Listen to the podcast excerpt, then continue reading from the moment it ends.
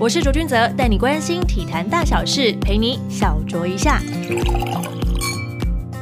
嘿，又到了每个礼拜一的卓卓 talk 时间。身为媒体人呢，最喜欢的事情就是讲话讲话，talk talk talk。但这个单元呢，我自己觉得更像是例行性的碎碎念啦，帮自己补一下新闻进度的感觉。上个礼拜最受瞩目的依旧是独步全球、率先开打的中华职棒赛事。不光是台湾球迷很幸福，海外的棒球迷也在这个寒冬中，因为有中华职棒找到了一丝丝温暖，也让国外媒体争相报道。很快就变成了球赛开打，国外媒体写报道，台湾媒体再拿国外的报道来写新闻。哎，不是，这其实还蛮作弊的，但没关系，球场都没有观众了，在外围报道的大家当然要尽量炒热气氛呢。说到炒气氛，转播单位 Eleven Sport 超前部署，在乐天桃园的主场赛事提供双声道主播服务，找来了世界棒垒球总会亚洲特派王云庆担任主播，也就是我们同业口中的 Boston 波哥。他近年是担任大联盟赛事的中文球评，用英文转播中职比赛还是头一遭呢。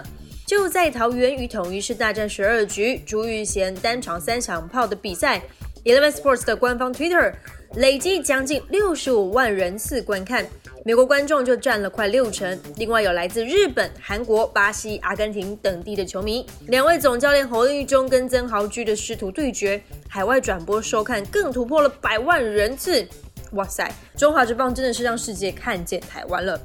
说到师徒对决三部曲，真的是火花四射。尤其是十九号的比赛，乐天在比赛当中向裁判提到球棒的争议。疑似让富邦不满，在四局下的时候，富邦投手索沙立刻以触身球伺候郭彦文，双方顿时板凳清空。富邦的洪总洪一中强调，索沙不会故意投触身球，而乐天的曾总曾豪居则希望，哎，在场上我们是要真正的输赢啊，而不是要做伤害对方的事啊。最后呢，这场比赛是由乐天以三比一取胜，单周五战全胜，富邦则吞下了三连败。至于已经进入季后赛的 SBO 年度挑战赛，是由玉龙对战浦原。最终拥有双洋将的玉龙，在第三战以一百比八十五横扫仅靠单洋将支撑的浦原，直落三取得冠军赛门票，并将在二十一号与台皮进行系列赛争冠。浦原教头麦班达表示，球员没有对不起谁，真的已经尽力啦。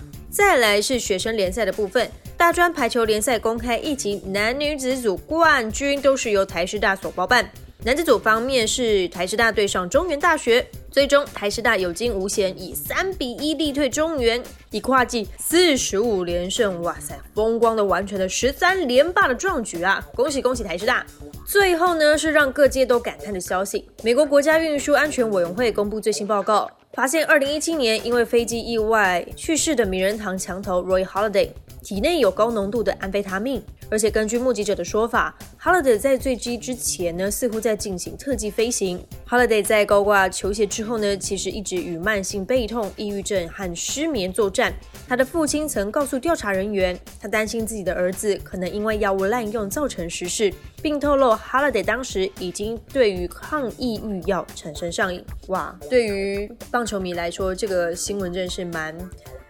不生唏嘘的。好，为了不让这集的结尾太过沉重，怎么突然变成了英文呢？OK，跟大家预告一下，中华职棒的本周赛事，二十一号将由富邦悍将与统一师的对决为这周赛程揭开序幕。富邦这周都在主场新庄作战，周末的三连战将对上中信兄弟，而统一师则在台南对上乐天桃园。大家在欢庆海外转播很多人收看的同时，体育新闻大家也记得给他点开来看哈，要不然我们体育记者看到我们后台的那个点阅率报表，